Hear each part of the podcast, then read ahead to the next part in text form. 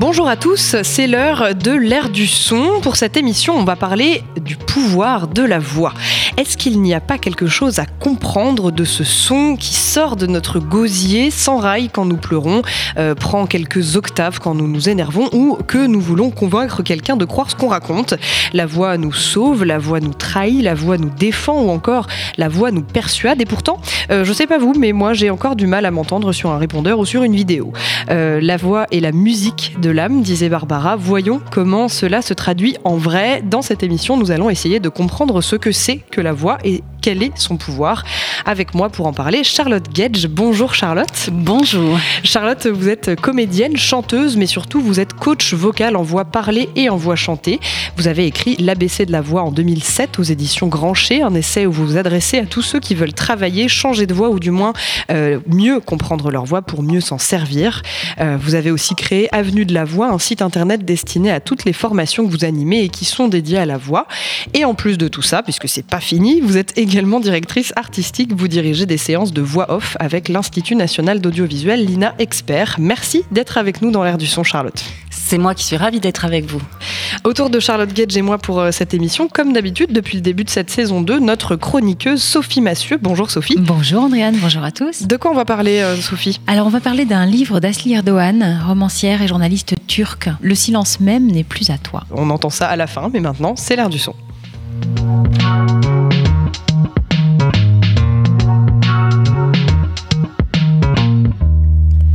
Charlotte Gage, pour commencer, j'aimerais bien savoir ce que ça représente pour vous, la voix. Qu'est-ce que c'est? Ah,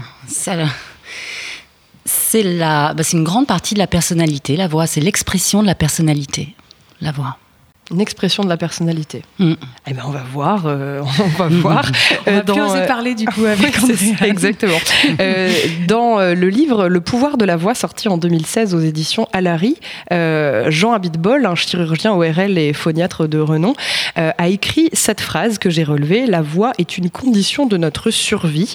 alors personnellement, cette phrase, elle a eu un impact sur sur moi. je lui ai donc demandé de me l'expliquer quand je l'ai rencontré. La voix est une condition de notre survie pour deux raisons. C'est que si je peux m'exprimer, c'est quelque part je suis. Moi, c'est je parle donc je suis. S'il y a une grande, une puissance dans votre voix sur le plan de la santé vocale, on sait derrière, là, on a affaire à quelqu'un qui je peux faire confiance. Donc, ma voix devient quelque part un élément de pouvoir impressionnant de séduction. Donc c'est un élément de survie, la voix, mais plus que ça, quand elle est un élément de survie, elle nous permet enfin à un moment donné, non plus de survivre, mais de vivre. Elle vous donne une survie parce que vous avez la communication avec l'autre, mais grâce à cela, ça va être un maillon, une chaîne, une autre chaîne, et vous allez créer des relations avec les autres. L'homme, avec un grand H, est un être qui a besoin de la voix des autres, car il est la stimulation ultime de son être. Si vous vivez dans un monde isolé, sauf si vous êtes un grand penseur, et ça existe, mais vous vous parlez à vous-même. Mais si vous ne vous parlez pas à vous-même et vous êtes isolé, vous êtes quelqu'un qui, sur le plan émotionnel, vous êtes quelqu'un de mort. Alors que si vous gardez la stimulation des autres, vous survivez et vous vivez encore plus que cela. Donc la voix, oui, c'est la survie parce que c'est l'élément de stimulation fondamental de l'être humain. Qu'est-ce que vous pensez euh, de ce qui vient d'être dit, Charlotte Gage ah, Je suis entièrement d'accord avec lui. C'est euh, effectivement tout notre être euh, a besoin de communiquer, nous les humains. Je suppose que les animaux aussi. Euh, ils n'ont pas la chance de pouvoir utiliser des mots, mais en fait la voix euh, est utilisée aussi par les animaux. Les animaux comme nous euh, s'ils sont isolés de leurs congénères et n'ont pas ce contact par les sons, sont aussi très malheureux, voire, voire pire. donc la voix est vraiment l'élément essentiel qui nous permet de, vivre. Il l'a dit. c'est pas, hum, c'est pas minimiser euh, la réalité en fait. Hein. C'est réellement, euh, oui, elle est vraiment très importante pour euh, pour qu'on communique entre nous. ce qui est la base, ce qui est effectivement la base émotionnelle de notre survie. Et alors, plus précisément, qui, qui sont les gens qui viennent travailler leur voix à vos côtés? Est-ce qu'il y aurait un profil type, on peut dire? Alors, personnellement, je travaille beaucoup avec les comédiens les journalistes et les chanteurs. Euh, mais après, je travaille aussi beaucoup avec des personnes qui ont besoin d'améliorer leur communication euh, de tous les jours, on va dire. Alors que ce soit personnel, ou dans le travail. Donc, dans le travail, il y a beaucoup à faire puisque les cadres ont besoin de, faire des présentations, par exemple. Lorsqu'ils font une présentation, ils ont intérêt à être convaincants, à bien euh, expliquer que euh, ce qu'ils ont fait euh, pour valoriser un produit, par exemple, est, a été fructueux. Donc, s'ils n'arrivent pas à l'expliquer, s'ils n'arrivent pas à le démontrer, et leurs outils pour le démontrer, c'est le fond, c'est-à-dire ce qu'ils ont à dire et la forme. Parce que si le fond, et là on peut avoir très très bien travaillé, euh, si on ne sait pas restituer ensuite par la voix l'expression de ce travail, alors les personnes peuvent imaginer que vous n'avez pas forcément bien travaillé, par exemple. Et est-ce que vous avez une majorité d'hommes ou de femmes? Est-ce qu'il y a un déséquilibre parmi vos, euh, je ne sais pas comment dire, clients, patients, en tout cas parmi les personnes qui vous consultent? Est-ce que vous avez remarqué un déséquilibre entre hommes et femmes ou pas? Euh, c'est la première fois que je me pose cette. Vous me posez cette question et je me la pose maintenant. Je me l'étais jamais posée. Euh, je réfléchis et non, j'ai l'impression que c'est très égal en fait. Et est-ce que, est que hommes et femmes viennent pour les mêmes motivations? Est-ce qu'on cherche la même chose en traversant sa voie quand on est un homme ou une femme? Euh, Est-ce qu'on a la même envie d'exercer un même type de pouvoir grâce à sa voix? Oui. Oui, oui. Les hommes et les femmes sont demandeurs de la même chose en fait. Ils.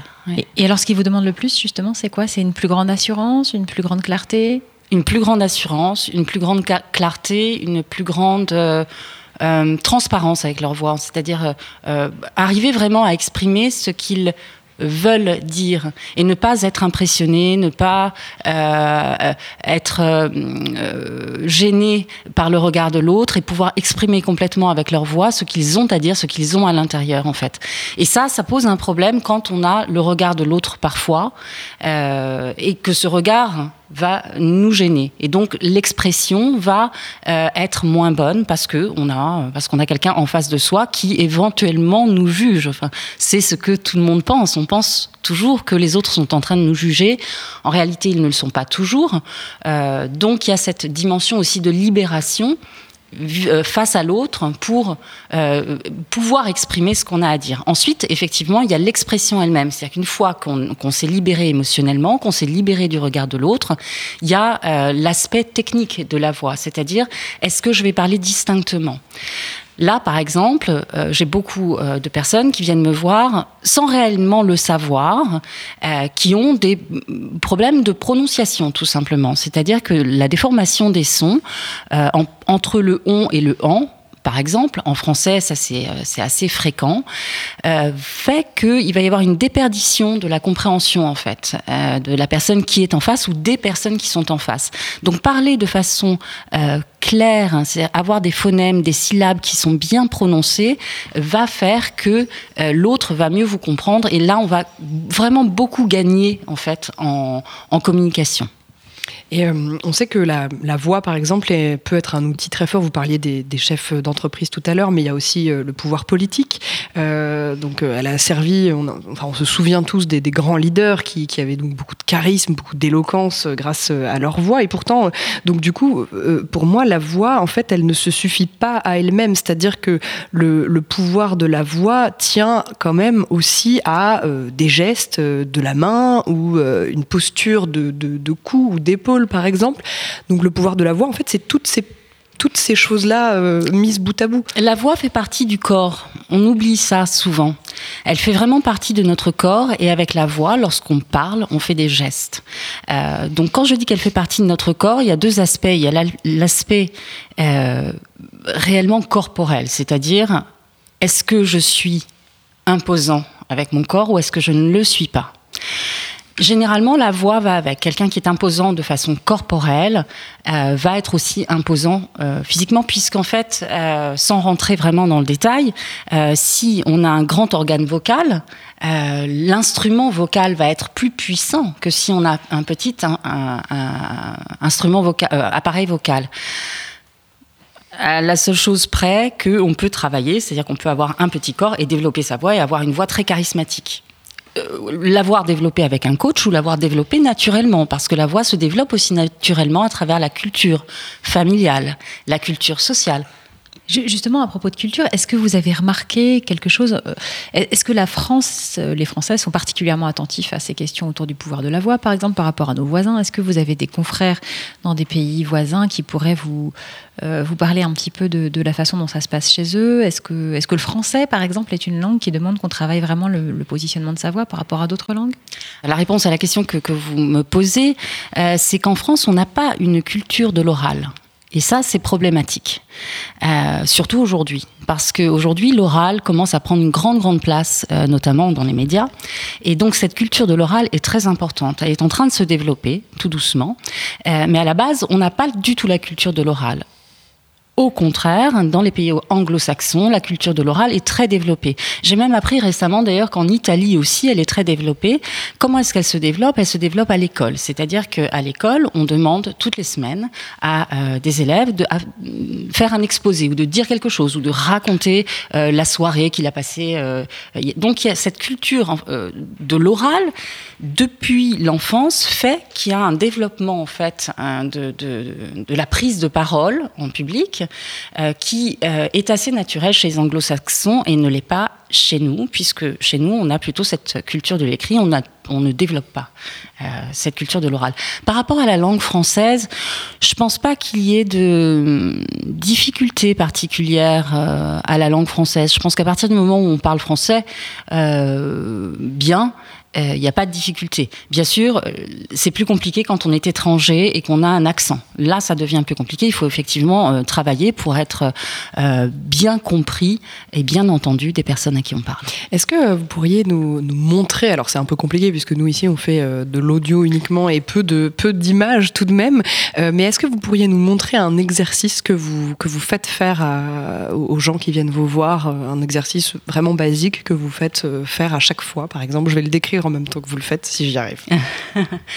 oui, je plutôt, euh, on va plutôt faire euh, un exercice de diction de base, hein, qui est le ma, me, mi, mo, mu, mu, mon, mon, mei, par exemple, pour le français, puisqu'on a des phonèmes qui sont comme mei, ei, le ei est un phonème très français. Euh, donc, ça, c'est très très bien pour. et après, on le décline ba, be, bi, bo, bu, bou, bon, ban, bei. Je le fais un peu trop vite là, bien sûr parce qu'on est dans une émission radio. Euh, donc ça, c'est pour la diction, c'est travailler euh, ces phonèmes. Après, on peut travailler euh, les sons et les timbres à travers hmm, des sons qu'on va faire durer. Euh, et ensuite, là par exemple, c'était un son grave, on peut ensuite remonter la voix mm, et essayer de parler au même niveau que le niveau auquel on parle.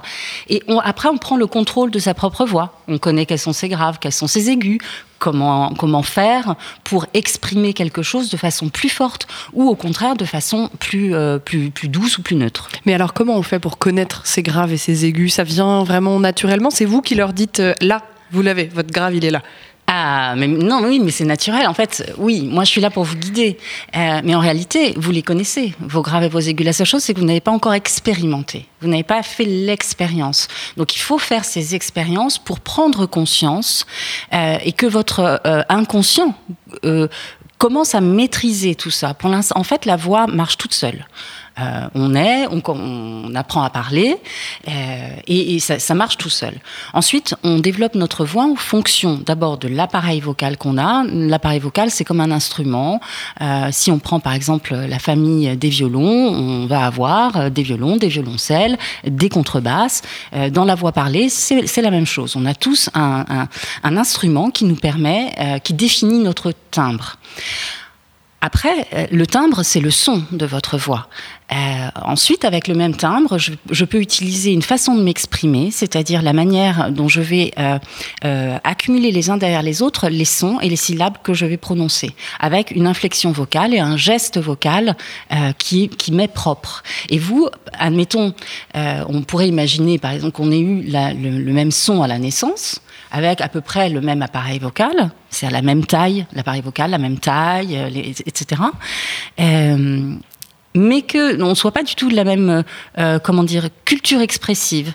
Euh, donc vous allez apprendre de vos parents une manière, euh, vous allez reproduire une façon de parler, et moi je vais reproduire une, façon de parler que j'entends et qui est la référence en fait de base. Et donc, à partir de ce son, on aura peut-être le même timbre de voix à la base, mais on n'aura pas du tout la même manière de s'exprimer. Et donc, on aura l'impression qu'on n'a pas la même voix. C'est en ça que vous disiez tout à l'heure que la voix, c'était la personnalité? C'est ce que vous vouliez Et dire oui, c'est absolument ce que je voulais dire tout à l'heure. La voix, c'est la personnalité. Parce que le timbre, il est donné, on a l'instrument qu'on a, et ensuite, la personnalité, c'est ce que l'on en fait.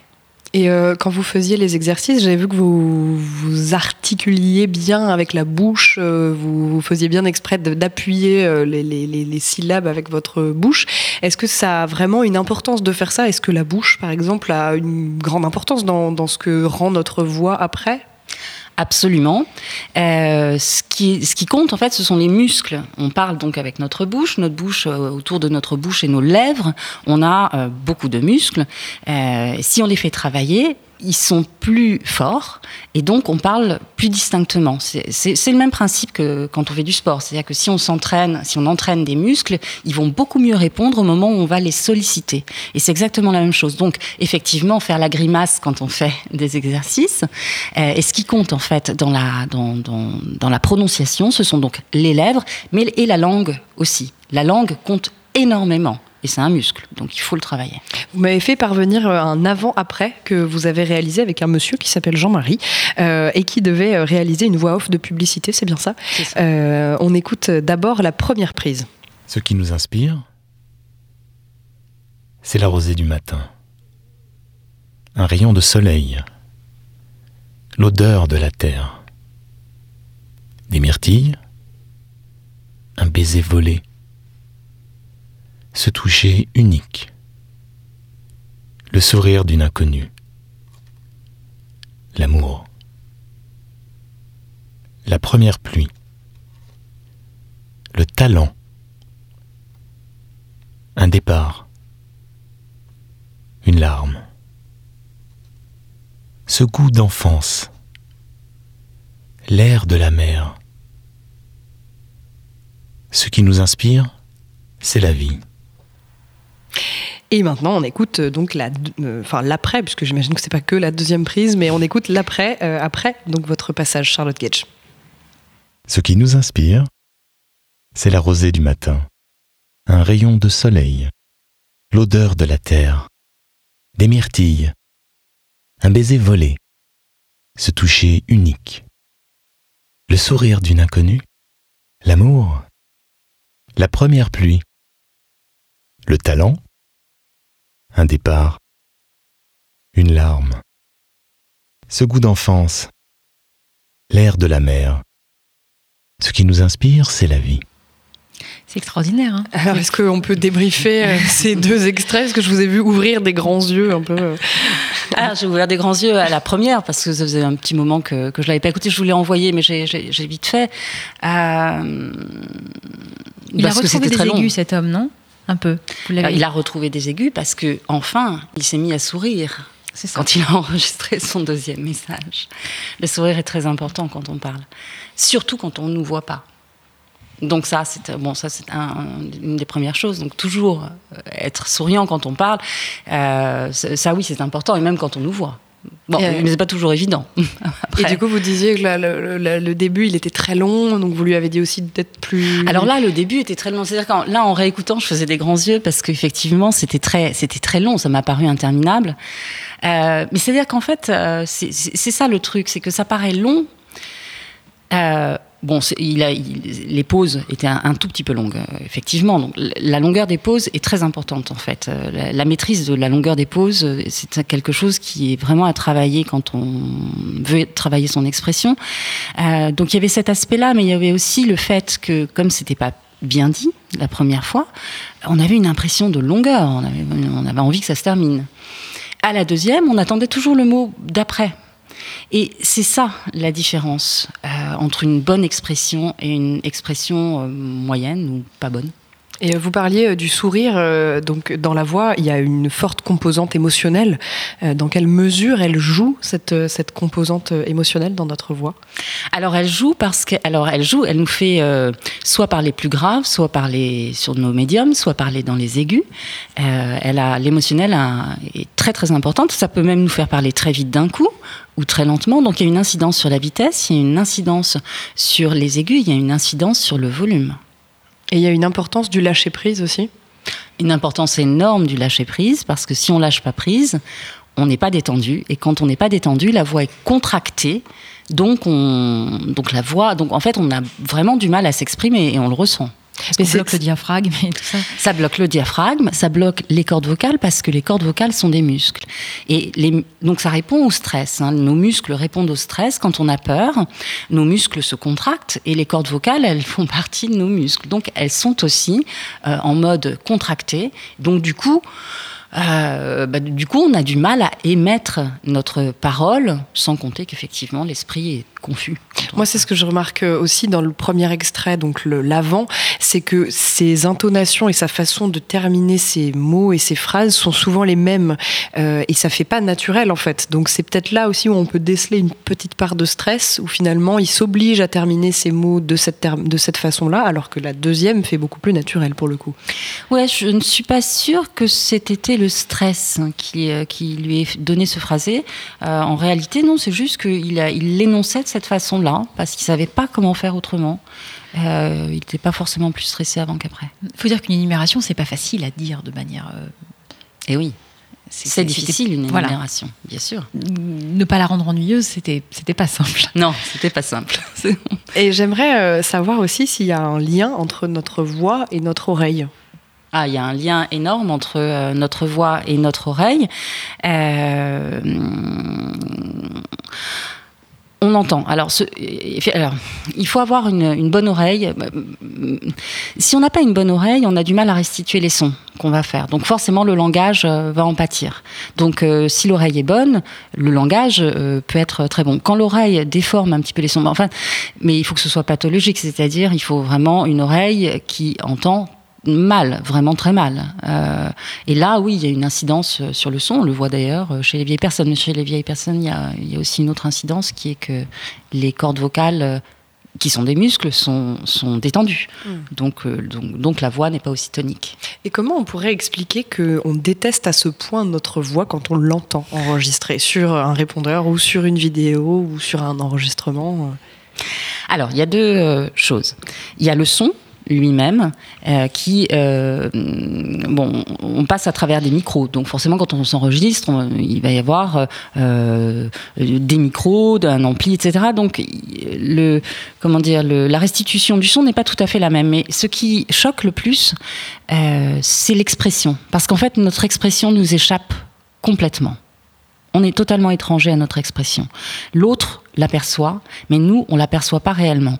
Donc quand on s'entend, tout d'un coup, on est étonné, on a l'impression que c'est une autre personne qui parle. Et, mais c'est ce, choc en fait entre la manière de, la manière dont on s'exprime, euh, les inflexions vocales qu'on va avoir, la vitesse avec laquelle on va parler, euh, qui fait que euh, qu'on est. Alors, il y a aussi autre chose, c'est que quand on s'enregistre, parfois on est stressé. Donc la voix n'est pas restituée de façon tout à fait égale à la manière dont on parle habituellement. Quand on enregistre quelque chose de court, il n'y a qu'une partie aussi de notre manière de nous exprimer euh, qui, qui, s'exprime. C'est-à-dire que si par exemple je, fais l'annonce de mon répondeur, je dis bonjour, vous êtes bien sur le répondeur de Charlotte Gage, il n'y a rien de très excitant, vous voyez, dans ce, dans ce message. Donc si j'ai pas appris à faire un, un message au micro, euh, comme le font les voix off par exemple, si, si je suis pas, je connais pas les techniques qui vont faire que mon message va être super beau euh, quand je vais l'enregistrer, bah vous allez avoir une restitution qui va être relativement moyenne parce qu'en fait vous ne connaissez pas les, connaissez pas les petites techniques qui permettent. Il y a, aussi une histoire d'oreille interne, non? Je crois que quand on s'entend sans s'enregistrer, on s'entend avec notre oreille interne. Et quand on s'entend, après avoir été enregistré, on s'entend aussi avec nos oreilles classiques, on va dire, externes. Et euh, du coup, on n'a pas exactement le même rendu. Absolument. Quand on s'entend, en fait, on s'entend euh, à l'intérieur de nous-mêmes. Donc c'est un petit peu comme si on était à l'intérieur de la caisse d'une guitare. Euh, donc vous imaginez si vous, écoutez le son à l'intérieur de, de, la guitare, que vous, vous mettez à l'intérieur de la guitare, ce qui est impossible, mais c'est pas grave, on a beaucoup d'imagination. Euh, vous êtes à l'intérieur de la guitare, vous n'aurez pas le même son que celui que vous allez avoir à l'extérieur. C'est que la diffusion du son n'est pas la même. Euh, donc nous, on a une perception en réalité un petit peu plus grave de notre propre voix. Et quand les, les, personnes qui l'écoutent l'entendent un tout petit peu plus aigu, mais c'est infime. Hein, je le dis avec beaucoup de précaution parce que je ne veux pas que des personnes qui euh, écoutent euh, cette émission se disent oh là là, ma voix est déjà aiguë, elle doit être encore plus aiguë lorsque non. Surtout ne vous dites pas ça. C'est entendu. Alors il y a un aspect de la voix qu'on n'a pas encore abordé, c'est la voix qui soigne. Alors moi, quand on me dit voix qui soigne, j'ai tout de suite pensé à un hypnotiseur en fait, parce que bah, on connaît tous quelqu'un, enfin moi en tout cas j'en connais, qui ont arrêté de fumer grâce à l'hypnose. Donc je voulais savoir comment la voix d'une personne peut nous faire arrêter d'un coup la pire de nos habitudes. J'ai donc rencontré Karim Chiboun, qui est hypnotiseur dans le 14e arrondissement de Paris. Pour toute personne, on a besoin d'avoir on a besoin d'entendre, ou bien l'enfant a besoin d'entendre une voix qui soit douce. Donc déjà, à l'origine, c'est ça. Euh, la voix, c'est pour tout le monde, c'est celle qui transmet aussi les émotions, parce que si quelqu'un vous crie dessus, vous comprenez en fait qu'il est énervé. Euh, si quelqu'un vous parle plutôt avec euh, calme et tout ça, vous comprenez tout de suite hein, que cette personne elle est calme. Ça, c'est un peu une identité aussi, une voix. C'est-à-dire que aussi, vous pouvez entendre des gens qui sont contents en fait parce qu'ils vont vous raconter quelque chose et, ça s'entend en fait dans leur voix même. Et un peu dans l'hypnose, c'est un peu ça, moi je pense. C'est de transmettre une émotion, quelque chose qu'on qu qu Parce qu'il faut, enfin je dis il faut, mais c'est nécessaire que ce soit vrai. On fait plutôt en sorte d'être empathique. Voilà. De se mettre un peu à la place de la personne et de comprendre ou de savoir un peu ce qu'elle qu'elle a besoin. Voilà, plutôt ça. Je dirais que le mot pouvoir, c'est fort quand même. Et je l'utilise pas comme. Enfin, je le vois pas comme pouvoir. Parce que c'est comme le mot manipulation. Euh, en hypnose, c'est quelque chose que je peux entendre. Euh, non, c'est pas, c'est pas de la manipulation, c'est pas du pouvoir pour moi. Et ce serait plus une sorte de. Eh oh, regarde, il y a un chemin, tu veux l'utiliser, t'as le choix. Tu veux l'utiliser, vas-y, viens. Pour vous, Charlotte Gage, l'hypnose, c'est un pouvoir de la voix? Mmh, Oui, ah oui, oui. Alors là, ce que je voudrais vous dire en tant que, que coach euh, sur cet aspect hypnotique de la voix que, que lui il va utiliser euh, donc quand il pratique, c'est que euh, les ondes qu'on utilise, alors en fait, ce sont des, des, ondes, ce sont des fréquences. Donc les fréquences qui sont utilisées sur une voix d'hypnotiseur, hypnotiseur, euh, ne sont pas les mêmes que celles qu'on va. C'est-à-dire qu'on va utiliser une fréquence particulière. Voilà, c'est ça que je veux dire. On va utiliser une fréquence particulière et cette fréquence va avoir un pouvoir hypnotique sur les personnes qui sont en face de nous.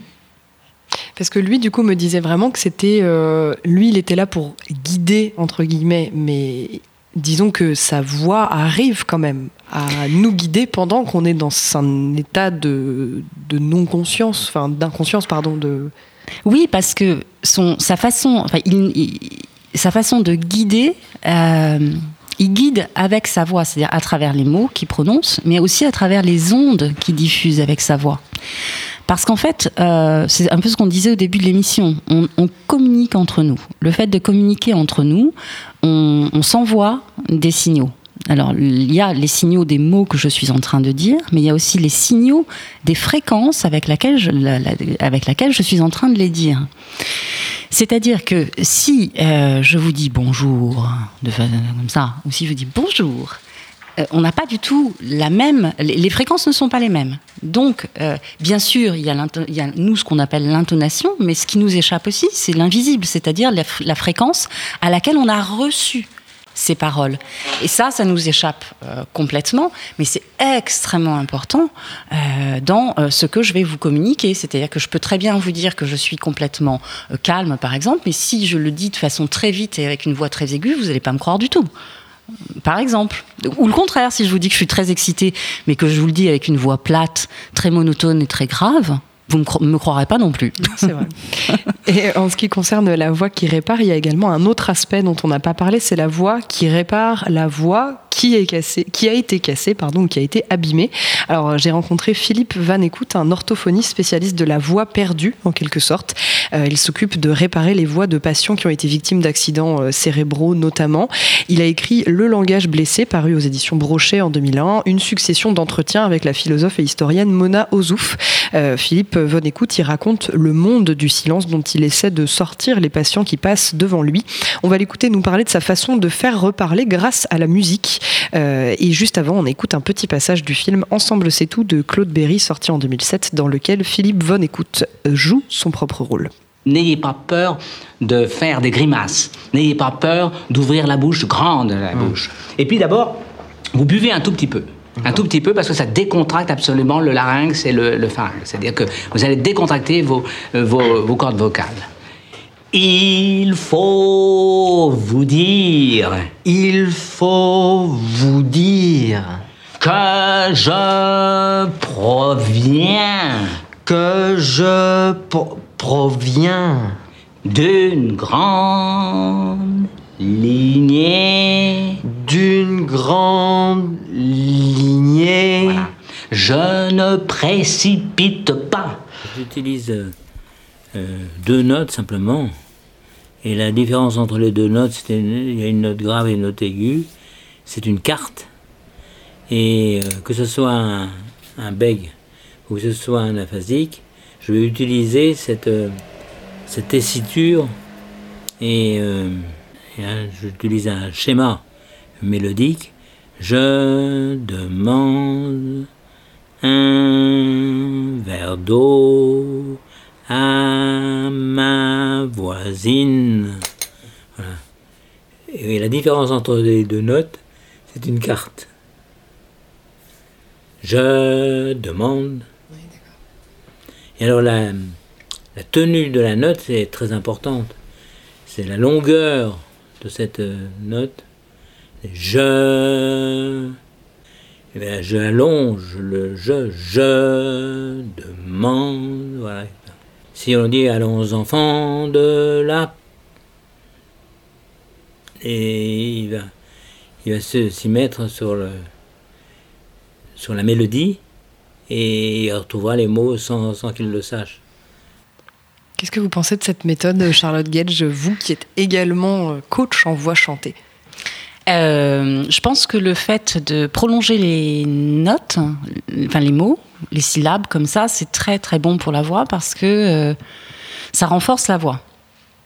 Euh, c'est à peu près bon tout ce que je, là ce que j'ai entendu c'est un extrait très court hein, de ce qu'il est en train de faire. Donc je connais pas la pathologie de la personne qui est venue le voir etc mais il est certain que là ce qu'il est en train de, de faire alors c'est effectivement assez monocorde. Euh, il utilise très très peu de notes et il prolonge euh, les mots. Et ça a deux vertus. Euh, l'une de faire vibrer la voix longuement, donc de faire vibrer les cordes vocales, donc d'utiliser le muscle ça veut dire de l'activer. Les influx nerveux vont être euh, euh musculaires et nerveux vont être euh, très présents à ce moment-là. Donc on, est, euh, on, le, on, sollicite le muscle, on le fait marcher, c'est très bon. Et ensuite le fait de prolonger les notes permet de muscler la voix puisque la voix se muscle. Alors du coup, bah, dans le dans l'extrait du film Ensemble c'est tout, on l'entendait, il faisait travailler quelqu'un qui est bègue. Mmh. et du coup, il, voilà, il utilisait cette technique pour lui permettre de, de comment je sais pas comment on pourrait dire mais de mais de pouvoir oui gagner de l'aisance euh, de parole. Alors moi je ne travaille pas avec les bègues je suis pas orthophoniste. Euh, j'en ai connu en fait je, je, je, de façon euh, amicale si vous voulez. J'ai déjà fait un petit peu de, de, de travail avec deux bègues. Je ce n'est pas mon domaine je suis pas orthophoniste. Alors ça marche. Non, bien sûr, mais, je vous parlais plutôt de la façon de, de, faire travailler en chantant, en fait, d'utiliser la mélodie pour faire travailler une voix. Et, Ah oui, c'est excellent. C'est excellent. Chanter, ça renforce. En fait, euh, je vais vous dire, chanter, parler et chanter, c'est comme marcher et courir. Ce sont deux choses pareilles, c'est la même chose, sauf que l'une sollicite beaucoup plus les muscles et de façon plus longue, plus longue et plus, euh, plus forte.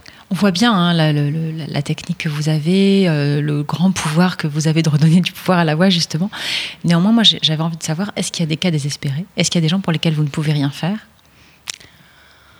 Euh, J'en ai pas connu. Euh, J'en ai pas connu. Peut-être que ça se présentera un jour. Pour l'instant, pour l'instant, non. Non, non, il y a absolument pas de cas désespéré. Toutes les voix se travaillent. Non, non, pas du tout. Vous avez écrit un livre euh, en 2007, euh, Charlotte Gage, qui s'appelle ABC de la voix. Euh, donc c'est à tous ceux qui disent je chante faux ou je n'aime pas ma voix. Eh bien, lisez ce livre, vous comprendrez pourquoi Charlotte Gage ne vous comprend pas, puisqu'il ne faut pas dire ça. Euh, vous vous adressez donc aux curieux de leur propre voix. Vous pouvez nous en parler un petit peu de ce livre? Euh, oui, c'est Je un me suis pas livre- trompée dans la description Ah, que j'ai faite. tout, Bon, très bien. Du tout, du tout. Ah il s'a- il s'adresse aux personnes qui chantent, aux personnes qui parlent. hein. Il s'adresse à toutes les personnes qui souhaitent utiliser, euh, enfin améliorer leur euh, leur voix et leur communication. Euh, oui, pourquoi chanter faux? Bah chanter faux, euh, c'est euh, c'est une question d'entraînement. Enfin, plus exactement, chanter juste, c'est une question d'entraînement. Quand on s'entraîne, on arrive à chanter juste. Euh, et euh, ce que je constate, euh, c'est que toutes les personnes qui ont appris à chanter jeune chantent juste en réalité. Les personnes qui chantent faux, souvent, mais enfin bon, c'est un constat qu'il faudrait statistiquer. Là, c'est un peu un constat à l'envolée comme ça, mais les personnes qui chantent faux sont souvent des personnes qui n'ont pas osé suffisamment tôt, donc ne se sont pas entraînées, ou à qui on, a demandé de la mettre en veilleuse un petit peu, donc la voix s'est pas vraiment développée.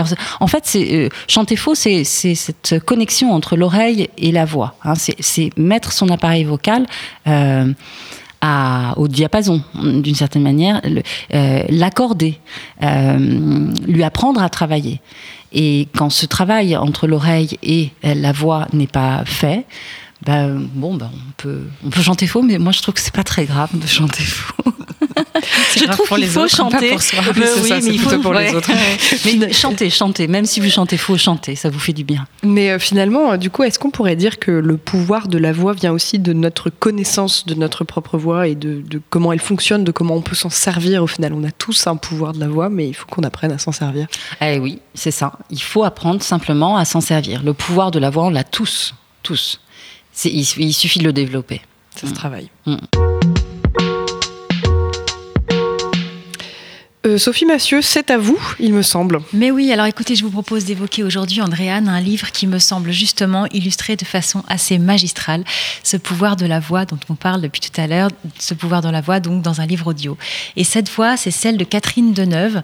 Elle interprète plus qu'elle ne lit et donc elle nous fait vivre le récit d'Asli Erdogan.